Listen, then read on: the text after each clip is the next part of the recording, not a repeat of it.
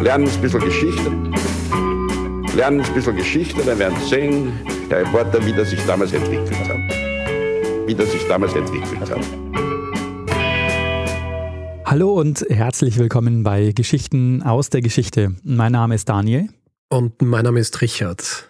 Ja, und wir sind zwei Historiker und erzählen uns Woche für Woche eine Geschichte aus der Geschichte, immer abwechselnd und immer so, dass der eine nie weiß, was der andere ihm erzählen wird.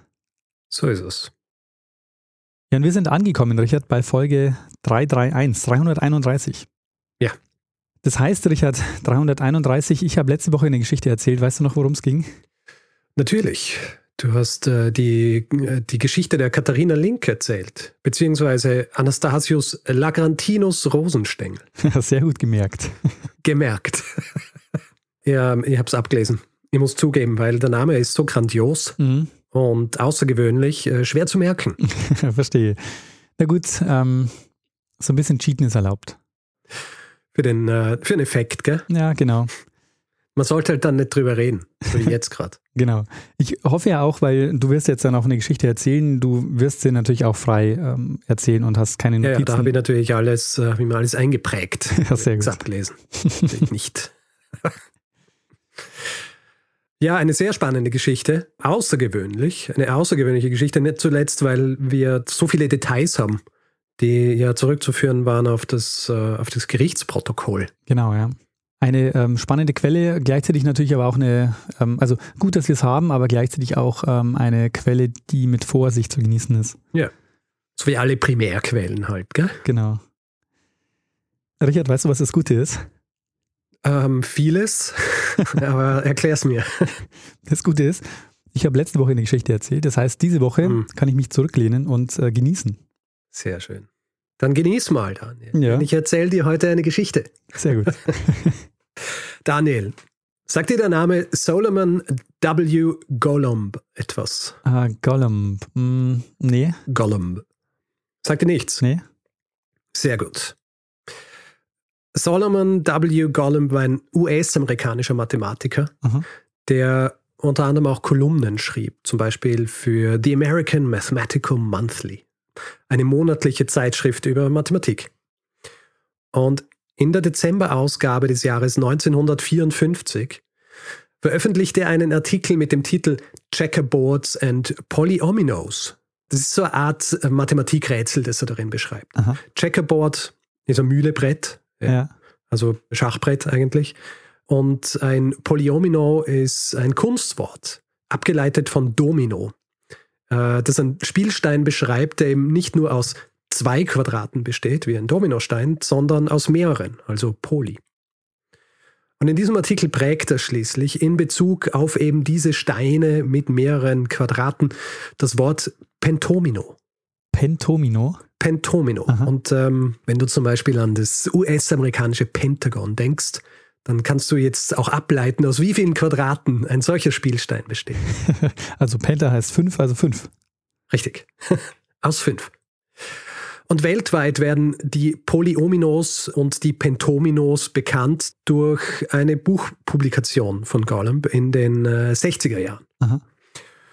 Damit ist Gollum zwar nicht der Vater, aber zumindest, wenn man so will, äh, ein Geburtshelfer eines Spiels, das Grundlage für das wahrscheinlich bekannteste und beliebteste Computerspiele aller Zeiten sein wird. Uh, ähm, also ich habe eine Ahnung. Es ist ein Computerspiel, das ja. nicht nur die ganze Welt gefesselt hat mhm. oder noch immer fesselt, sondern dessen Entstehung, Verbreitung und schließlich auch weltweiter Erfolg sich wie eine Parabel über den Kalten Krieg und die Auswüchse des Kapitalismus liest. Ha. Daniel, wir werden heute über Tetris sprechen. Sehr gut. Ich habe mir schon gedacht, aber weißt du, warum ich gezögert habe, was zu sagen? Sag. Weil ähm, du von dem US-Amerikaner erzählt hast und ich dachte mir, Tetris, wie ich es vom Gameboy kenne, äh, hat doch irgendwas Russisches. Ja, darüber werden wir sprechen. Ah, sehr gut, da freue ich mich drauf. Wenn wir die Melodie jetzt summen, wäre es erlaubt oder müssen wir dann befürchten? Kommen wir nachher noch drauf zu sprechen. Okay, machen wir also lieber nicht. Ich habe äh, hab was vorbereitet. Gut, äh, Daniel, um rauszufinden, wie dieses Spiel entstand, lass uns noch mal kurz über Gollum und seine Pentominos sprechen. Mhm. Basierend nämlich auf diesen Pentominos entstand ein Geduldsspiel beziehungsweise viele Geduldsspiele, die alle dasselbe Prinzip gehabt haben. Ja. Und zwar zwölf aus jeweils fünf Quadraten zusammengestellte Formen, meist aus Holz, äh, manchmal Plastik, manchmal sogar Papier, mhm. die so zusammengesetzt werden mussten, dass sich daraus eine entsprechend äh, vorher festgelegte Form ergab. Also es hieß, mach aus diesen zwölf Teilen zum Beispiel zuerst einmal ein Rechteck. Mhm. Ja. Also ein, ein Geduldsspiel, das sich große Beliebtheit erfreute in den Jahren, nachdem Gollum das Ganze erfunden hat, wenn man so will. Dieses Spiel hieß in der einen Form Pentomino, nach der Art des Steins. In Russland zum Beispiel hieß es auch Pentamino. Weil ich gerade Russland erwähnt habe, ja, zufälligerweise. Lass uns direkt nach Russland springen. Dort wird nämlich zwei Jahre nachdem Gollum das Wort Pentomino geprägt hatte, also im Jahr 1956, ein äh, Junge geboren. Ein Junge namens Alexei Pajitnov. Aha. Dieser Alexei Pajitnov ist äh, Sohn einer Theaterkritikerin und eines Journalisten und er wird nach der Schule Mathematik studieren. Er lehrt dann auch nach seinem Abschluss am Luftfahrtinstitut in Moskau. Er kennt aber bald so ein bisschen die Zeichen der Zeit und auch ähm, die Zeichen seiner, seiner Bevorzugung, was er tatsächlich machen will und sattelt aufs Programmieren um. Und sein neuer Arbeitsort wird das äh, Moskauer Rechenzentrum der Russischen Akademie der Wissenschaften. Sein Aufgabenbereich liegt vor allem in der Spracherkennung und in der künstlichen Intelligenz und Teil seiner Arbeit ist es auch, Spiele zu erfinden. Also, also nicht unbedingt Spiele, sondern kleine Programme zu erfinden, vor allem um die Hardware zu testen, die ihnen dort zur Verfügung steht. Und Pajitnov, der ja Mathematiker war, erinnert sich eines Tages an die Polyominos von Gollum. Mhm. und dann das Spiel Pentomino. Historisch gesehen ist es ein bisschen schwierig, weil es gibt unterschiedliche Quellen. Ja. Es gibt Quellen, die sagen, dass ähm, er als Junge schon so viel mit diesem Spiel gespielt hat und sich dann daran erinnert hat.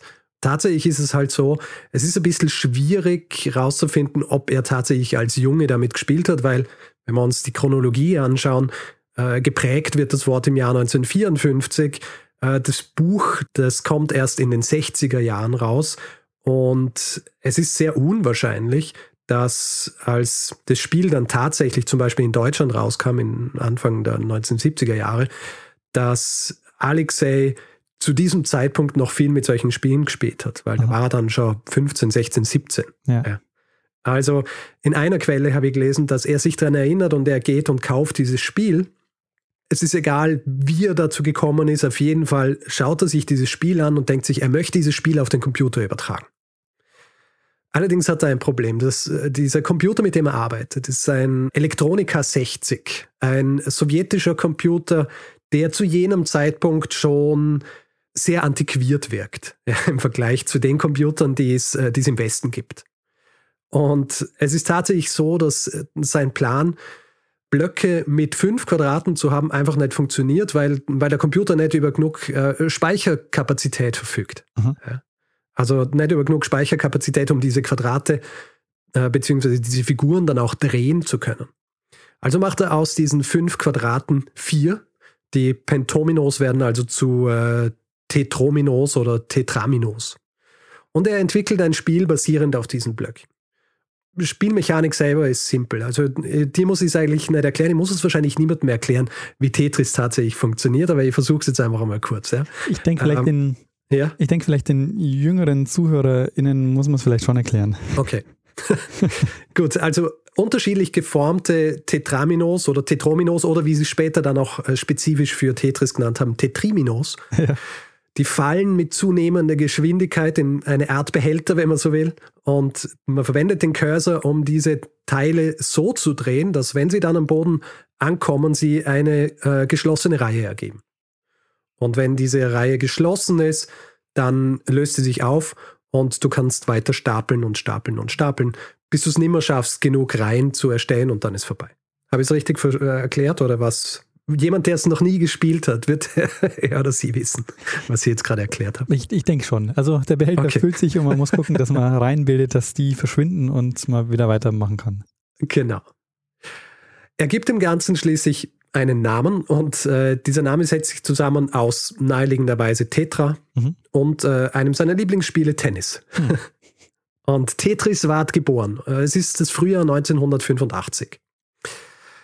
Anfangs war das Spiel äh, zuerst einmal nur schwarz-weiß. Die Spielsteine waren auch nur mit Strichen angedeutet, alles aufgrund der Limitierungen des, äh, der Hardware, mit der, mit der er gearbeitet hat. Mhm. Ja. Jetzt kommt aber ein weiterer junger Programmierer ins Spiel, und zwar ein 16-jähriger Junge namens Vadim Gerasimov. Gerasimov war von Pajitnov und seinem Kollegen Pawlowski aufgrund seines Talents in das Team des Rechenzentrums geholt worden, obwohl er erst 16 Jahre alt war. Und er war ein sehr talentierter Programmierer und er bietet an, beziehungsweise sie wählen ihn aus, dieses Spiel zu portieren und zwar auf einen Computer, der ein bisschen verbreiteter war als äh, der Elektronika 60, den sie verwendet haben, und zwar auf eine International Business Machine, kurz IBM also dieses Spiel auf einen IBM-PC zu portieren und er macht es auch. Mhm. Äh, nach zwei Wochen hat er eine Version für den IBM-PC fertig. Die Spielsteine gibt es jetzt in Farbe und sie sind flächig, nicht nur angedeutet in, mit Linien. Und in einer weiteren Version wird dann auch ein Punktestandzähler hinzugefügt und es existiert quasi das Ur-Tetris, beziehungsweise das Tetris, wie es die meisten Leute lange Zeit kennen werden. Jetzt war es so, Paschitnov und sein Kollege Pawlowski und der junge äh, Gerasimov haben nicht nur Tetris entwickelt, sondern auch andere kleine Spiele. Und sie hatten eigentlich den Plan, all diese Spiele gesammelt, nachdem sie portiert waren durch Gerasimov, zu verkaufen. Was zu jener Zeit in, in der Sowjetunion und ich, achso, ich habe jetzt die ganze Zeit immer von Russland gesprochen. Gell? Tatsächlich ist es ja die Sowjetunion zu jener Zeit. Ja? Ja. Auf jeden Fall es ist Mitte der 1980er Jahre in der, in der Sowjetunion und dieser Plan dieser, äh, dieser drei Männer, Computerspiele zu verkaufen, ist wahnsinnig exotisch. Es hat zwar eine äh, Computerspielindustrie gegeben im Westen, aber in Russland nicht und vor allem nicht eine, wo Privatpersonen einfach Spiele entwickeln können, um die dann zu verkaufen ja. und Profit damit zu machen. Geplant wäre eigentlich, all diese Spiele unter dem Namen Computerjahrmarkt zu verkaufen. Sie können es aber natürlich nicht machen. Außerdem als Mitarbeiter der Moskauer Akademie der Wissenschaften gehören die Spiele, die sie produziert haben, auch wenn es in ihrer Freizeit war, aber mit der Hardware der, des Rechenzentrums, gehören diese Spiele eigentlich der Akademie der Wissenschaften und damit dem Staat. Ah. Weil sie aber trotzdem wollen, dass diese Spiele, die sie produziert haben, gespielt werden und vor allem auch dieses Tetris verteilen sie Tetris einfach auf Disketten an Freunde, Freundinnen, Bekannte, Mitarbeiterinnen und Mitarbeiter und Tetris äh, verbreitet sich wie ein Lauffeuer. also es erfreut sich sofort wahnsinniger Beliebtheit. Es ist auch so, dass es dann noch im Jahr 1985 gleich den zweiten Preis bei einem Spielewettbewerb gewinnt. Vermarkten lässt sich das Spiel zu jenem Zeitpunkt aber trotzdem nicht. Paschitnov fragt zwar bei seinem äh, Vorgesetzten an der Russischen Akademie der Wissenschaften nach, ob es da eine Möglichkeit gibt, und er sagt, nicht, gibt keine Möglichkeit.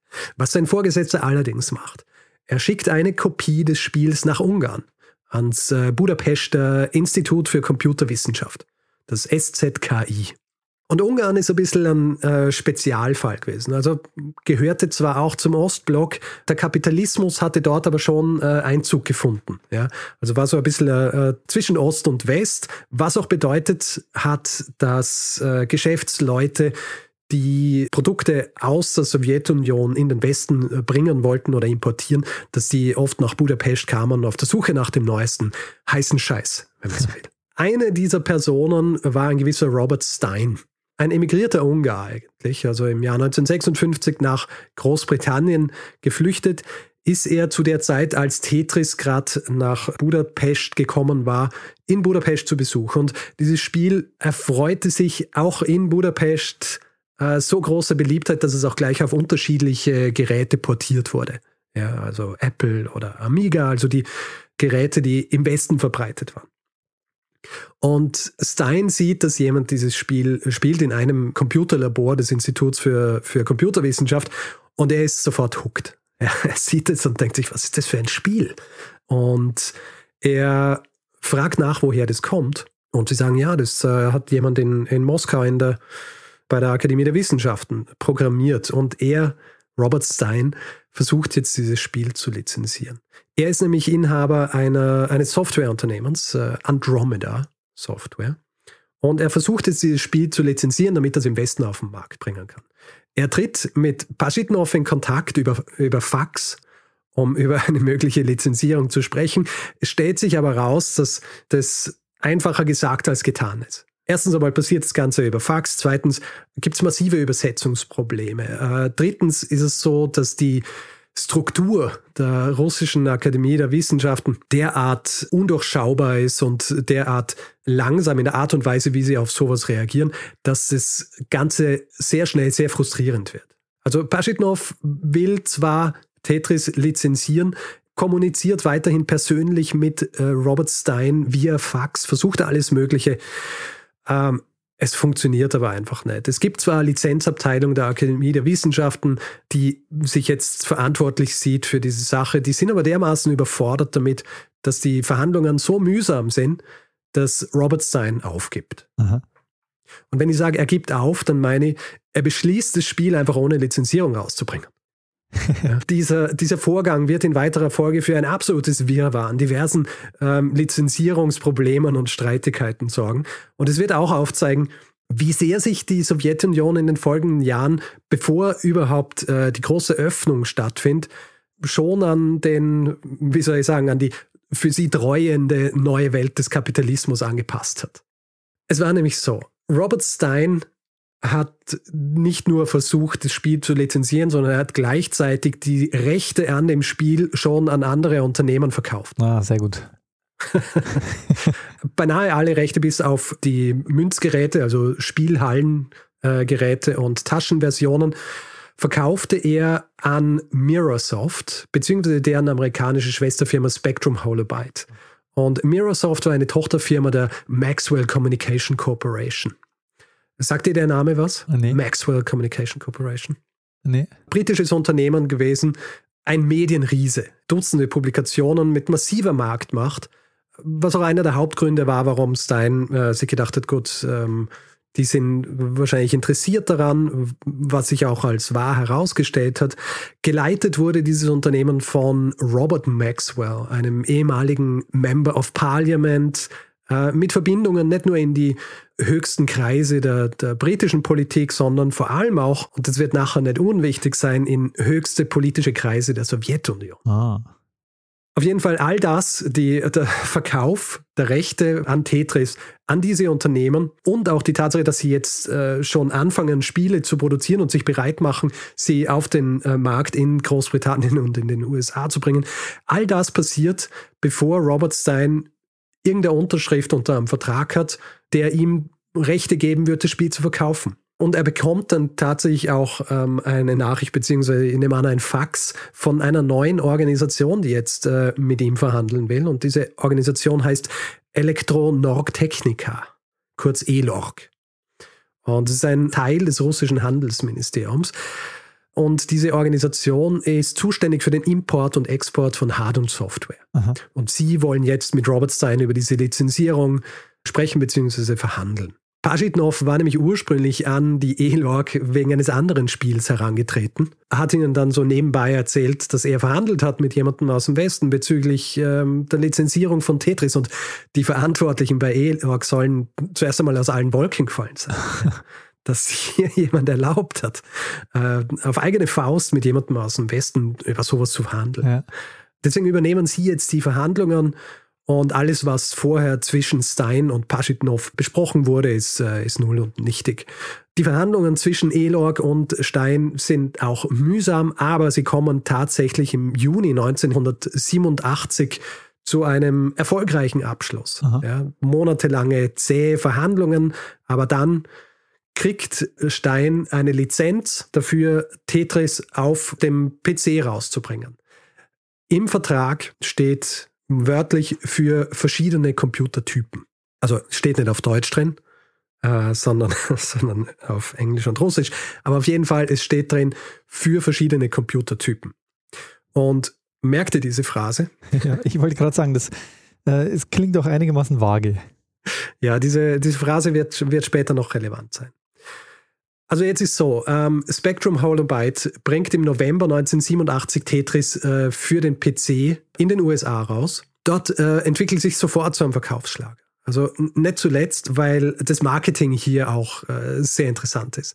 Es wird nämlich vermarktet als das erste Spiel, das äh, hinter dem eisernen Vorhang hervorkam. Ja? Also das erste Spiel der Sowjetunion, das jetzt im Westen veröffentlicht wird.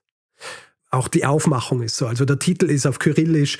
Als Hintergrundbilder dieser PC-Versionen wird zum Beispiel die Basilius-Kathedrale in Moskau verwendet. Also weißt du, die äh, berühmte Kirche am, am Roten Platz. Das Lenin-Stadion wird gezeigt. Es wird sogar jemand gezeigt, der dir vielleicht auch bekannt ist, und zwar Matthias Rust. Oh ja. Beziehungsweise sein Flugzeug wird gezeigt. ähm, sein Flugzeug wird gezeigt, mit dem er im Mai 1987 auf dem Roten Platz landete war ja natürlich großer Skandal, er war auch zeitlang im Gefängnis dafür, aber hat natürlich gut gepasst für, für die Hintergrundbilder, beziehungsweise ich glaube, es, äh, er fliegt sogar irgendwie so beim Titel. Also wenn das Spiel startet, fliegt er dann so ein. Aber du musst schon noch kurz erklären, äh, was es mit der Geschichte um Matthias Rust auf sich hat. Der hatte keine, so. der, der ja, hatte keine Überfluggenehmigung, der ist einfach hingeflogen. Ne? Ja, genau.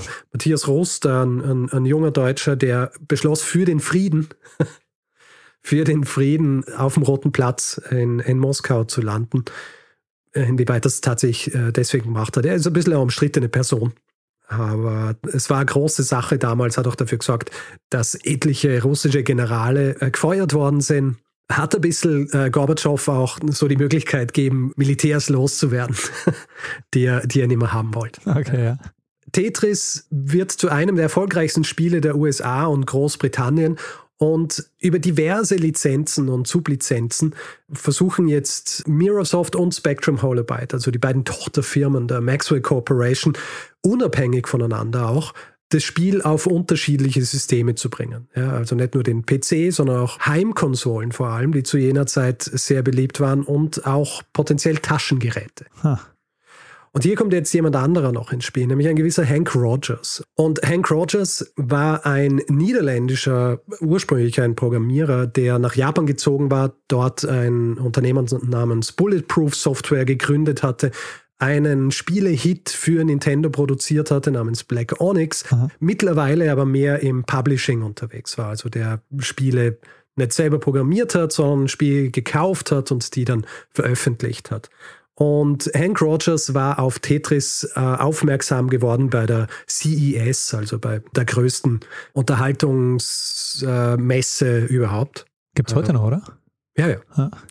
Und dort sah er Tetris und er beschließt, dass er das unbedingt auf die japanische Version der Nintendo-Konsole bringen will, die Famicom. Und äh, die Geschichte ist so ein bisschen verworren. Es ist nämlich so, die Konsolenrechte hatte in der Zwischenzeit Mirrorsoft schon an Atari vergeben. Allerdings für den westlichen Markt bzw. die USA. Und Hank Rogers soll angeblich in die USA geflogen sein und mehr oder weniger kampiert haben vor, den, äh, vor dem Hauptquartier von Atari äh, USA, um dann dort zu verhandeln, dass er die Rechte für die Konsole für Japan kriegt. Mhm. Und es funktioniert auch. Und die Situation ist jetzt folgende. Im Jahr 1988 gibt es Tetris für den PC, äh, vertrieben von Mirrorsoft äh, und Spectrum Holobyte. Es gibt eine Konsolenversion äh, von Atari, und zwar über deren Tochter Tengen, die gemacht wurde für das Nintendo Entertainment System, also NES. Gleichzeitig gibt es aber auch die Konsolenversion für die Famicom in Japan, verhandelt erfolgreich von äh, Hank Rogers mit Atari. Es gibt allerdings keine Klarheit, wer jetzt tatsächlich zum Beispiel die Rechte an Münzspielautomaten und Handgeräten hat und auch ein bisschen, wer tatsächlich Rechte an den Konsolen hat, weil so spezifisch stand das nicht im Vertrag. Aha. Und es gibt jetzt unterschiedliche Personen, die unterschiedliche Interessen haben. Einerseits ist hier noch immer Robert Stein, der das Ganze losgetreten hat, der mit seiner Firma Andromeda weiterhin der Hauptlizenznehmer ist und diese Sublizenzen verteilt. Und er will jetzt vor allem auch die Lizenzen für die Münzspielautomaten haben. Dann ist hier noch Hank Rogers, weil Hank Rogers, der will jetzt äh, nicht nur die Konsolenrechte für Japan, sondern er will vor allem auch die Rechte für Handgeräte. Du kannst dir vorstellen, warum? Weil was steht in den Startlöchern bei Nintendo Ende der 80er Jahre? Der Game Boy. Genau so ist es. Also Tetris wäre ein fantastisches Spiel für den Game Boy, deswegen will Hank Rogers vor allem auch die Konsolenrechte und die Handgeräterechte. Und schließlich ist hier noch immer die Maxwell Corporation, die ja zum Beispiel das Spiel an Atari äh, sublizenziert haben und die das Spiel auf PC rausbringen und die einfach auch sicher gehen wollen, dass sie alle Rechte haben, die sie hier auch verkaufen. Stellvertretend für die Maxwell Corporation kommt hier jetzt Kevin Maxwell ins Spiel und er ist der Sohn des Inhabers. Diese drei Personen, beziehungsweise die Dinge, die sie haben wollen, und diese Unklarheit, wer jetzt tatsächlich was besitzt, das findet, findet seinen Höhepunkt an einem Tag, und zwar am 22. Februar 1989. Hank Rogers, der ja die Lizenz für die, für die Handgeräte haben will, hat schon seit einigen Monaten versucht, diese, diese Rechte von Robert Stein zu bekommen, der der Hauptlizenznehmer ist. Robert Stein allerdings weiß, dass er diese Rechte nicht spezifisch hat und sie jetzt auch nicht an ihn vergeben kann. Und Hank Rogers ist davon äh, so frustriert, dass er beschließt, einfach direkt nach Moskau zu fliegen und selber mit Elog zu sprechen. Campieren. Campieren hilft ihm. Face to face, ja. ja. Er ist genauso ein Typ. Und er reist nach Moskau, ohne überhaupt zu wissen, wohin er muss. ja. Also er, er weiß nicht einmal, wo das Hauptquartier von Elog ist. Die Geschichte geht so, dass er angeblich sich dann einmal orientiert, so ein bisschen in der Stadt und dann findet er, findet er Go-Spieler, also Leute, die öffentlich Go spielen und er freundet sich ein bisschen an mit denen und versucht über sie rauszufinden, wo er eigentlich hin muss, ja, ein bisschen mehr rauszufinden. Äh, funktioniert nicht wirklich, also äh, sucht er sich einen Übersetzer und klappert unterschiedliche Stationen ab, um dann schlussendlich wirklich rauszufinden, wo das Büro von Elorg ist und er findet's. Also er besucht Elorg, klopft dort unangekündigt an und dort trifft er dann auf jenen Mann, der das Schicksal nicht nur des Spiels Tetris, sondern auch all dieser vorhin genannten involvierten Personen besiegeln sollte. Der Name dieses Mannes ist Evgeny Nikolajewitsch Belikov und er ist der Vizepräsident von ELOG. Belikov war ursprünglich an Bord geholt worden, um dieses äh, gesamte äh, Lizenzierungswirrwarr aufzulösen, beziehungsweise um überhaupt rauszufinden, wer hat welche Rechte an welcher Version von Tetris. Ja. Zu diesem Behufe sah er sich dann auch den Vertrag mit Stein beziehungsweise Stein sehr genau an und er stößt dort gleich einmal auf eine nicht ganz unwichtige Sache, nämlich die Lizenzgebühren, die ihnen per Vertrag zugesagt wurden, die waren zu jenem Zeitpunkt doch immer nicht eingetroffen. Ja waren ungefähr schon drei Monate überfällig. Und er lässt es Stein wissen, dass er zahlen sollte. Und Stein, der jetzt nicht noch größere Probleme mit Elorg will, weil er ja noch immer irgendwo im Limbo ist, was tatsächlich die Rechte für die unterschiedlichen Versionen angeht, Stein beschließt, so wie Rogers, nach Moskau zu fliegen. Und er fliegt sogar am selben Tag nach Moskau. Stein will bei diesem Treffen zuerst einmal die Geschichte mit dem Geld auflösen und andererseits vor allem will er die Rechte für Münzautomaten und Handgeräte haben. Die Rechte für die Handgeräte will er haben, damit er sie dann nachher an Hank Rogers verkaufen kann. Er weiß natürlich nicht, dass Hank Rogers schon selber in Moskau war, um direkt mit Elog darüber zu sprechen. Stein geht also zu Elog. Er weiß schon vorher, wo die El das Elog-Hauptquartier ist. Er geht dorthin, spricht mit Belikov der kurz vorher mit Rogers schon über eine Handgerätelizenz für Nintendo gesprochen hat.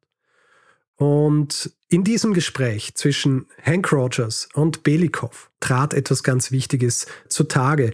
Und zwar zeigt Hank Rogers Belikov eine Ausgabe des Famicom-Spiels, also des Spiels von Tetris, das für die Famicom gemacht worden ist. Und Pelikov ist sehr erstaunt, weil er sagt, wir haben doch gar keine Rechte für eine Heimkonsole vergeben. Warum kann das überhaupt existieren? Und daraufhin gehen die beiden, also Hank Rogers und Belikov und Pajitnov, der auch dabei ist bei diesem Treffen, die gehen durch den Vertrag und sie stoßen auf diese Phrase, die ich vorher erwähnt habe, nämlich verschiedene Computertypen. Und das ist ja tatsächlich eine Formulierung, die streng genommen neben den PCs auch Handgeräte, Konsolen und äh, Münzautomaten beinhalten könnte.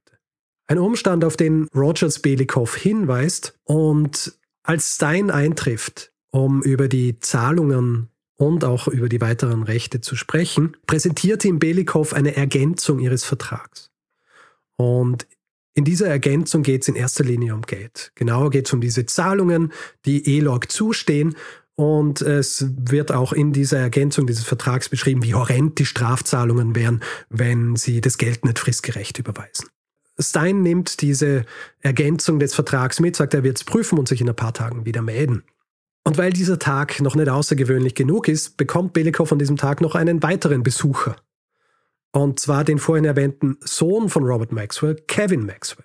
Okay. Der ist jetzt gekommen, um sicher zu gehen, dass sie auch die Lizenzen haben bzw. bekommen, die sie brauchen, beziehungsweise jene, die sie auch schon sublizenziert haben. Und Belikow, der sich natürlich freut, dass er jetzt drei Interessenten an diesen Lizenzen hat, vertröstet ihn zuerst einmal, was diese Lizenzen angeht, mit einem Right of First Refusal für diverse Lizenzen, darunter auch Münzautomaten, Handgeräte und auch Merchandising für Tetris. Das bedeutet, sollte Elorg ein Angebot bekommen, dann wenden sie sich an Maxwell und geben ihnen die Möglichkeit, dass sie ihnen ein anderes Angebot machen. Vertraglich festgelegt, dass sie das auch tatsächlich tun. Maxwell ist, äh, ist zufrieden damit, weil er davon ausgeht, dass sie als die Maxwell Corporation diejenigen sind, die hier äh, die meiste Marktmacht haben und auch das Geld, um äh, dann tatsächlich auch, wenn äh, es so ein Angebot gibt, dass sie das wahrnehmen können. Aha. Einige Tage später kommt dann Robert Stein mit dieser Ergänzung des Vertrags, die Belikow ihm äh, gegeben hat, zurück. Und sein Ansinnen ist in erster Linie, Belikow zufriedenzustellen, damit er dann die Rechte für, für die Münzautomaten bekommt. Und deswegen unterschreibt er diese Ergänzung dieses Vertrags.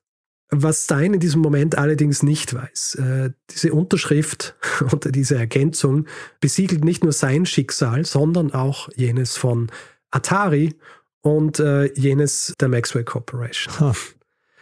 Denn äh, Belikow war ein Fuchs. Er versteckt nämlich in der Ergänzung dieses Vertrags ein wichtiges Detail. Aha. Und zwar eine Spezifizierung der Geräte, für die die Lizenz gilt in diesem Vertrag, den Robert Stein ursprünglich mit ihm abgeschlossen hat. Diese Ergänzung ist nämlich rückdatiert. Das heißt, mit dieser Unterschrift gilt das auch für den ursprünglich abgeschlossenen Vertrag. Diese Spezifizierung ist nämlich folgende. Die Geräte für die es lizenziert wird, sind PC-Computer bestehend aus einem Prozessor, Monitor, Diskettenlaufwerken, Tastatur und einem Betriebssystem. Ah. Und damit hat er natürlich ähm, die Heimkonsolen zum Beispiel, die Handgeräte, die Münzautomaten sofort rausgenommen ja. aus diesem Vertrag. Und gleichzeitig auch eine riesige Menge an Geld für Elorg lukriert, weil Rogers der kam ja nach Moskau, um ihm ein Angebot zu machen und er hat ihm in der Zwischenzeit ein großzügiges Angebot für die Konsolen und Handgeräte-Lizenzen von Tetris gelegt. Ein Angebot, das Elorg jetzt guten Gewissens annehmen konnte. Ich habe ja gesagt, äh, Maxwell bzw. Microsoft hatten ein First Right of Refusal. Das heißt, Belikow schickt tatsächlich, nachdem er das Angebot von Nintendo erhalten hat, das großzügige, schickt er ein Fax an Maxwell sagt, Sie haben die Möglichkeit, hier noch äh, dagegen zu, beziehungsweise hier das zu übertreffen, dieses Angebot. Er gibt ihm eine Deadline von einem Tag.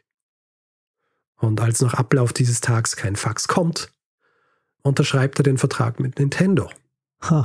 Und die Rechte für die Konsolen und die Rechte für die Handgeräte, die gehören jetzt Nintendo. Also so schnell ist natürlich nicht gegangen. Es ist dann tatsächlich auch so, dass äh, noch Mitarbeiter von Nintendo nach Moskau reisen, um dort zu unterschreiben. Aber auf jeden Fall die Rechte für Tetris, was Handgeräte und Konsolen angeht, gehören jetzt Nintendo. Und wie soll ich sagen, der Rest ist schon fast Geschichte. ja. Was diesem, äh, diesem Krimi in Moskau folgt, ja. ist einerseits dass Robert Maxwell, der laut damals anwesender Personen komplett ausgerastet war, als er gehört hat, wie er hier hintergangen wurde, dass er versucht, Druck auszuüben, und zwar direkt auf E-Log. Es ist nämlich so, Nintendo hat ja jetzt die Rechte an der Konsole. Aha. Das heißt, Atari bzw. Tengen, die das Spiel für die Konsole rausgebracht haben, die werden jetzt von Nintendo verklagt. Atari wiederum beruft sich natürlich auf Microsoft, aber Microsoft, die Firma von Maxwell, hatte natürlich äh, gar kein Recht, die Lizenz an sie zu vergeben. Und äh, Maxwell ist natürlich entsprechend ungehalten und ich habe gesagt am Anfang, dass er gute Beziehungen zu höchsten politischen Kreisen hatte, und zwar direkt zu Gorbatschow. Aha. Und er versucht, äh, Gorbatschow dazu zu bringen, zu intervenieren. Das geht dann auch so weit, dass E-Log geprüft wird, ja, um zu schauen, ob dieser Vertrag zwischen Nintendo rechtens ist, etc. Stellt sich heraus, ist alles rechtens. Maxwell versucht sogar, Gorbatschow persönlich zu treffen um mit ihm über diese Sache zu sprechen. Allerdings kommen zwei Dinge dazwischen. Also ein Erdbeben in Armenien sorgt dafür, dass Gorbatschow den Termin mit Maxwell nicht wahrnehmen kann. Außerdem passiert auch gerade was ganz anderes in, in der Sowjetunion, nämlich die Perestroika. Das heißt, eine Umstrukturierung des Landes, die dafür sorgt, dass Gorbatschow ganz andere Probleme hat als Robert Maxwell und sein Beef, den er mit Nintendo hat. Und er soll angeblich seinem Freund Maxwell gesagt haben, he should no longer worry about the Japanese company. Ich habe ja gesagt, Tengen hat schon äh, Spiele produziert, ja. die sie dann äh, nicht mehr produzieren durften. Äh, weitere Folge ist, dass ganze Warnlager voll mit äh, NES-Spielen von, von Tengen zerstört werden mussten. Ah, die hätten sie in der Wüste vergraben können. Hätten sie auch machen können. ja. Tengen verkaufte nur 50.000 Stück, bevor sie dann äh, gezwungen waren, den Verkauf zu stoppen. Ah. Und der große Gewinner bei dem Ganzen ist natürlich Nintendo, Aha. das nicht nur die eigenen Konsolen mit Tetris versorgen konnte, damit jede Menge Geld machen, sondern vor allem auch ihr neues Produkt, den Game Boy, der dann im Jahr 1989, im selben Jahr rauskam, direkt äh, gebündelt mit Tetris verkaufen konnten. Und damit machten sie nicht nur Tetris, sondern auch den Game Boy zu einer Erfolgsgeschichte, die, die ihresgleichen sucht. Ja. Bis heute wurde Tetris mit all seinen Variationen auf diversen Plattformen, es sind über 60 übrigens, damit ist es im äh, Guinness Buch der Rekorde, über 450 Millionen Mal verkauft. Ui.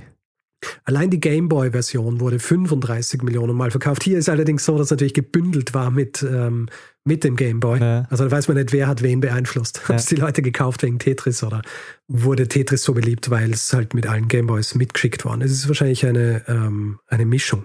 Paschitnov übrigens, der ja als Mitarbeiter der ähm, Russischen Akademie der Wissenschaften dieses Spiel gemacht hat, der hat von diesen Rechten, die verkauft wurden, beziehungsweise diesen Lizenzen nichts gehabt. Allerdings ist es so, dass diese Rechte nur für zehn Jahre vergeben wurden und ähm, Paschitnov, der 1991 dann mit Hilfe von Hank Rogers, mit dem er sich äh, angefreundet hat, in die USA emigriert war, gründet dann mit Hank Rogers zusammen The Tetris Company. 50 ähm, Prozent davon hielt bis ins Jahr 2005 noch die E-Log. Mittlerweile gehört die eben äh, Hank Rogers und Pajitnov. Und jetzt ist so, dass diese Tetris Company ähm, zwar nicht äh, Anteile kriegt an den ganzen Spielen, die auf den unterschiedlichen Plattformen schon verkauft wurden, allerdings haben sie äh, das Markenrecht. Äh, das ist überall, wo Tetris draufsteht, kriegen sie ein bisschen was. Pajitnov übrigens äh, einige Zeit lang dann auch äh, bei Microsoft gearbeitet, wo er auch einige Puzzlespiele hergestellt hat, aber natürlich keines davon äh, mit diesem wahnsinnigen Erfolg, den, den Tetris gehabt hat. hat er nicht solitär von. Na, das war nicht. Es gibt, glaube ich, schon ein bisschen länger. ähm, vielleicht noch äh, kurz was dazu, warum Tetris überhaupt so beliebt war. Ja. Ein Grund ist es, dass es einfach tatsächlich süchtig macht. Also es macht süchtig. Es, es gab einen Kollegen an der Russischen Akademie der Wissenschaften mhm. äh, von Paschitnov, ein gewisser Wladimir Pochilko. Der war klinischer Psychologe und ihm äh, gibt Paschitnov das Spiel und er verteilt es auch bei ihm in der Abteilung oder halt im, im Institut, muss es dann nach kurzer Zeit wieder einsammeln, weil niemand irgendwas anderes macht, außer dieses Spiel zu spielen. er untersucht es aber dann später, nachdem es dann wirklich so äh, beliebt wurde und er fand dann, dass es aus den folgenden Gründen beliebt war und ich zitiere ihn jetzt. Mhm. Der Hauptteil ist der visuelle Durchblick. Man trifft eine Sehentscheidung und es geschieht fast augenblicklich. Durchblick bedeutet Emotion. Kleine, aber viele davon alle zwei, drei Sekunden.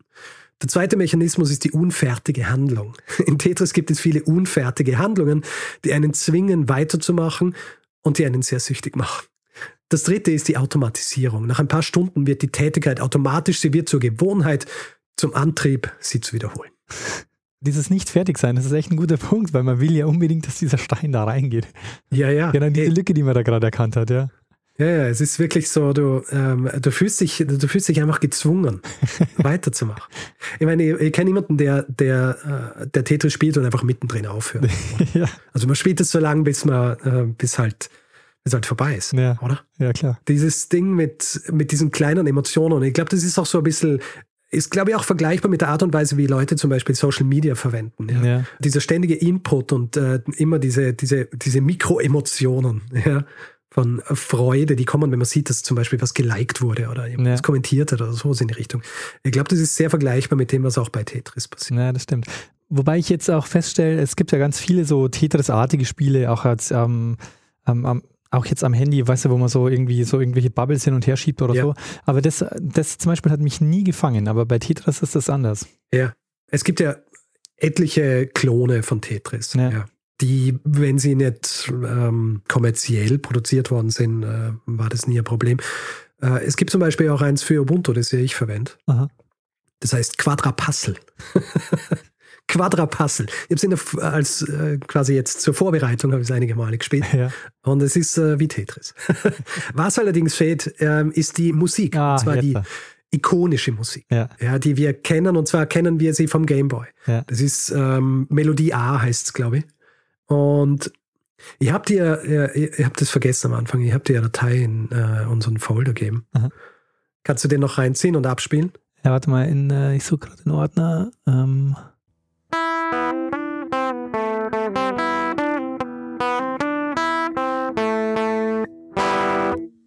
Hast du selber eingespielt, Richard? Selber eingespielt. Super. Äh, es ist nämlich so, das Ganze basiert auf einem russischen Volkslied namens Korobeshniki. Mhm. Was so viel bedeutet, äh, also was übersetzt bedeutet, die Hausierer, Mhm. wird gesungen mit, einem, mit dem Text von einem äh, Gedicht aus dem 19. Jahrhundert. Und das wurde verwendet und einfach ähm, schneller gemacht Aha. und äh, so ein bisschen verpoppt. Ja.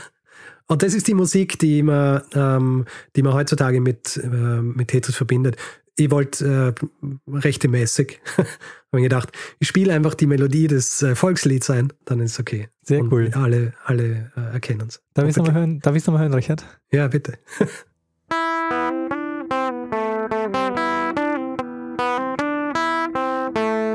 Sehr gut. Also äh, ich habe mir, ich hab's- ich hab mir jetzt gestern nämlich hab mir gedacht, okay, wie kann ich jetzt machen? Ja. Da habe ich gedacht, ah, okay, vielleicht auf der Gitarre. Dann habe ich geschaut, wie es funktioniert. Und du weißt, wie, ähm, wie ungeübt ich auf der Gitarre bin. Also es hat eine Zeit lang gedauert, dass ich es überhaupt so hinkriege, ja. So wie es jetzt klingt. Ähm, aber ja, müssen wir nehmen. Voll Ja. gut. Nein, das ist super, Richard. Ich glaube auch, äh, nicht nur meine Wertschätzung ist dir sicher, sondern auch die unseres Publikums.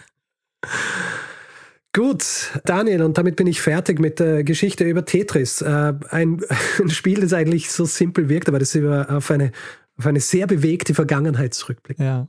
Schade, Richard. Ähm, ich hätte gehofft, die Geschichte geht noch weiter. Ähm, Ähm, es geht, äh, ja, ich meine, die Geschichte ist so, dass heutzutage halt noch immer alle Tetris spielen, Ja. in unterschiedlichen Versionen. Ich meine, äh, die Tetris, ähm, also The Tetris Company, äh, der gehört tetris.com, da kann man übrigens dann auch online spielen. Also man kann es überall spielen, wo man will, in unterschiedlichen Versionen und es macht noch immer genauso süchtig wie früher. Ja, das kann ich mir vorstellen. Ich meine, für mich ist schon, also, also mein Tetris, das ich als Tetris bezeichne, ist das, was ich vom Gameboy kenne.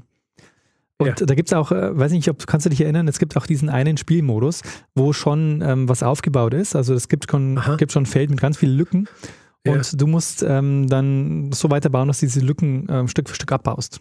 Ah, kenne ich nicht. Äh, achso, das äh, kennst du nicht, ne? Ich muss dazu sagen, ich habe ähm, ich hab nie einen Gameboy gehabt. Äh, wenn ich Gameboy gespielt habe, dann war es, weil ich ihn mal ausgeliehen habe Ja. von einem Freund und da habe ich dann nicht Tetris gespielt, sondern Super Mario. Ah, verstehe. Hm. Also Super Mario war natürlich für mich auch so das Spiel, das ich dann eigentlich mehr gespielt habe als, als Tetris. Aber Tetris war insofern halt äh, total wichtig auch, weil das für die ganze Familie da war. Ja. Also das hat im Grunde genommen, glaube ich, auch meinen Eltern den Gameboy eröffnet. Ja, ich meine, äh, weil ich vorhin gesagt habe, warum ist es so beliebt worden und dann habe ich nur die, den äh, Suchtfaktor angesprochen. Tatsächlich ist es ja so, es ist deswegen auch so beliebt, weil's, weil du überhaupt kein Vorwissen brauchst, um das Ding zu spielen. Ja? Also du hast die Spielmechanik, hast innerhalb von zehn Sekunden kapiert. äh, und das war's. Dann kannst du dich einfach reinstürzen. Ja, ja. ja. Aber das heißt, Richard, du kennst gar nicht das Ende von, also ich habe von diesem äh, Spielmodus erzählt. Und ja. wenn man das geschafft hat, mhm. ähm, dann kam so eine Abschlusssequenz, wo am Ende dann so eine Rakete hochsteigt. Kenn ich nicht. Kennst du gar nicht. das schicke ich dir dann mal. Ich muss immer einen, einen Emulator suchen und muss es durchspielen. Weil das war, das war tatsächlich also gar nicht so einfach, dann das am Ende dann ja. durchzuspielen. Da kommen dann so Figuren, die tanzen dann Kassachok und am Ende äh, kommt dann eine Rakete, die nach oben steigt. Äh, soweit ich mich erinnere, ich äh, habe es jetzt natürlich gut. nicht nochmal recherchiert. Aha. Gut. Muss ich, äh, muss ich mal anschauen. Zwei Dinge noch. Ja. Ähm, Literatur. Es ist einiges geschrieben worden über Tetris. Ähm, es gibt einen, einen, guten Artikel aus einer akademischen Publikation von Ilya Karenovic, das heißt Fallende Ostblöcke Tetris oder wie die Sowjetunion den Gameboy zum Superstar machte. Ja. Und dann gibt's äh, spezifisch für Tetris das Buch Dan Ackerman, The Tetris Effect. The Cold War Battle for the World's Most Addictive Game.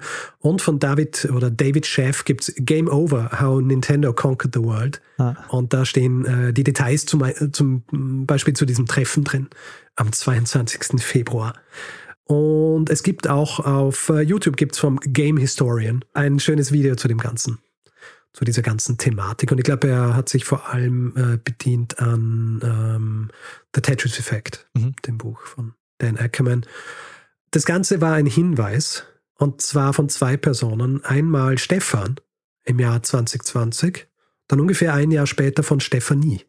Haben mir äh, äh das geschickt und haben gemeint, das wäre eine spannende Geschichte. Ja, das ist tatsächlich sehr spannend. So ein bisschen äh, Wirtschaftskrimi und äh, auch diese Art und Weise, wie die, ähm, wie Elorg dann die unterschiedlichen Leute gegeneinander ausgespielt hat, äh, finde ich, ähm, finde ich sehr interessant. Voll. Und auch überhaupt, dass diese Lizenzierungsgeschichte so komplex ist. Also man denkt eigentlich, ja. okay, jemand, jemand macht ein Spiel, verkauft und gut ist.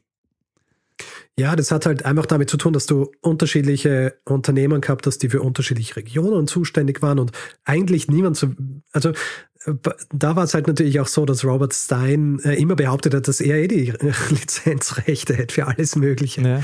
Und äh, war aber immer mittendrin. Ja? Also immer kurz davor, den Vertrag zu unterschreiben, wenn man so will, aber nie wirklich gemacht. ja, aber ich meine, man hätte auch ja doch sagen können, okay, wir machen unsere eigene Version von Tetris und dann hätten die wahrscheinlich auch nichts machen können, weil die Steine selber, die sind ja im Grunde nicht lizenzierbar. ja. ja. Ja, ich bin mir nicht sicher, wie das, äh, also das müssten wir die Gerichte ausjudizieren lassen, glaube ich. ja. Inwieweit, ähm, inwieweit es dann, ich meine, äh, Robert Stein hat tatsächlich gesagt, dass am besten gewesen wäre, wenn er einfach gesagt hätte, das Spiel ist von einem ungarischen Programmierer entwickelt worden ja. und es dann einfach lizenzieren. Hätte er machen können, ähm, ohne jemals in Verbindung zu treten mit, mit Russland beziehungsweise mit äh, der russischen Akademie und dann äh, hätte es wahrscheinlich auch funktioniert. Aber ja, hat er halt nicht gemacht und damit äh, hat sich das, äh, diese Geschichte ergeben. Ja, und auch, dass äh, Nintendo dann auch den richtigen Riecher hatte und Tetris dazugelegt hat. Ich meine, ja. es hätte ja auch. Ich meine, das ist vor allem auch Hank Rogers zu verdanken. Also ja. der, er war eigentlich derjenige, der Nintendo draufgebracht hat, dieses Spiel dann ähm, auch zu portieren auf dem Gamer und dazu zu legen. Aha. Sehr spannend. Also super spannende Geschichte, Richard. Danke dir. Das ist eine von den Geschichten, wo ich mir denke, die hätte ich auch gerne gemacht. Kennst du die? Du hättest die, äh, du hättest die Musik besser eingespielt als ich. nee, das glaube ich nicht, weil die Gitarren sind mittlerweile im Keller. Ah, verstehe. Ich hätte es wahrscheinlich, ich hätte mir, ich weiß gar nicht, wie ich es gemacht hätte. Wahrscheinlich hätte ich mir so ein, ähm, so, so, ein Keyboard irgendwie im, im, Netz gezogen und hätte da irgendwie ja, ja. Drauf, drauf gespielt. Ja, ich danke dir für die Geschichte. Super spannend.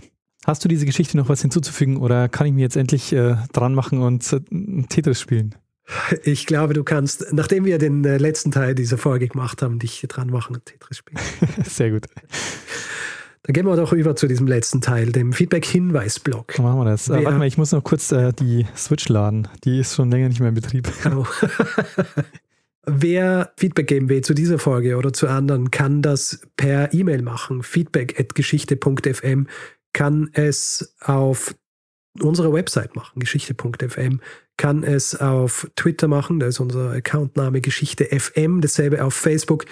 Wer uns auf Spotify hört, kann uns dort folgen und seit äh, kurzem auch bewerten mit Sternen. Freuen wir uns natürlich immer sehr. Und wer uns grundsätzlich ähm, bewerten will mit Sternen oder mit äh, Reviews und solchen Dingen, kann das zum Beispiel auf Apple Podcasts machen, kann es auf Panoptikum.io machen oder grundsätzlich überall, wo Podcasts bewertbar sind. Und wer diesen Podcast lieber ohne Werbung gehört hätte, hat die Möglichkeit, sich via Steady einen Feed zu kaufen für 4 Euro im Monat. Da bekommt ihr dann auch den Feed äh, jeden Mittwochvormittag in euren Podcatcher geliefert, aber eben dann die Folge jeweils ohne Werbung. Ihr findet das Ganze unter geschichte.fm slash steady.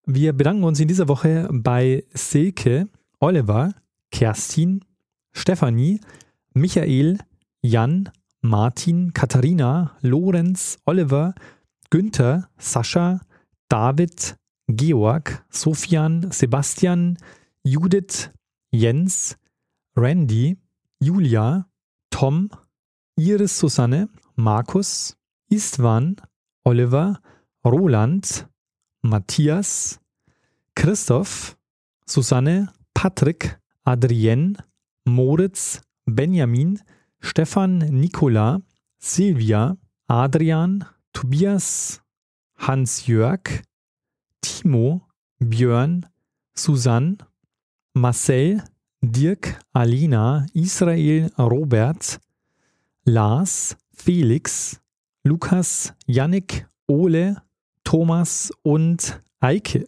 Vielen, vielen Dank für eure Unterstützung. Ja, vielen herzlichen Dank.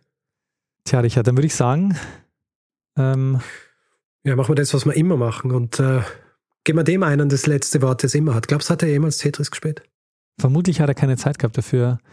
Dem wird es gegangen sein wie Gorbatschow, der wird sich gedacht haben, ich habe Wichtigeres zu tun, als Computer zu spielen. Diese japanische Firma. Ja. Ähm, ja, vielleicht. Auf jeden Fall geben wir ihm doch das letzte Wort, wie immer. Bruno Kreisky. Jetzt muss ich kurz Ordner wechseln, weil ich habe so. ja. Ja, ja, lass. Na, na, warte mal, na, na, also okay. So geht's nicht. So, jetzt. Lernen ein bisschen Geschichte. Lernen ein bisschen Geschichte, dann werden Sie sehen, der Reporter, wie das sich damals entwickelt hat. Wie das sich damals entwickelt hat.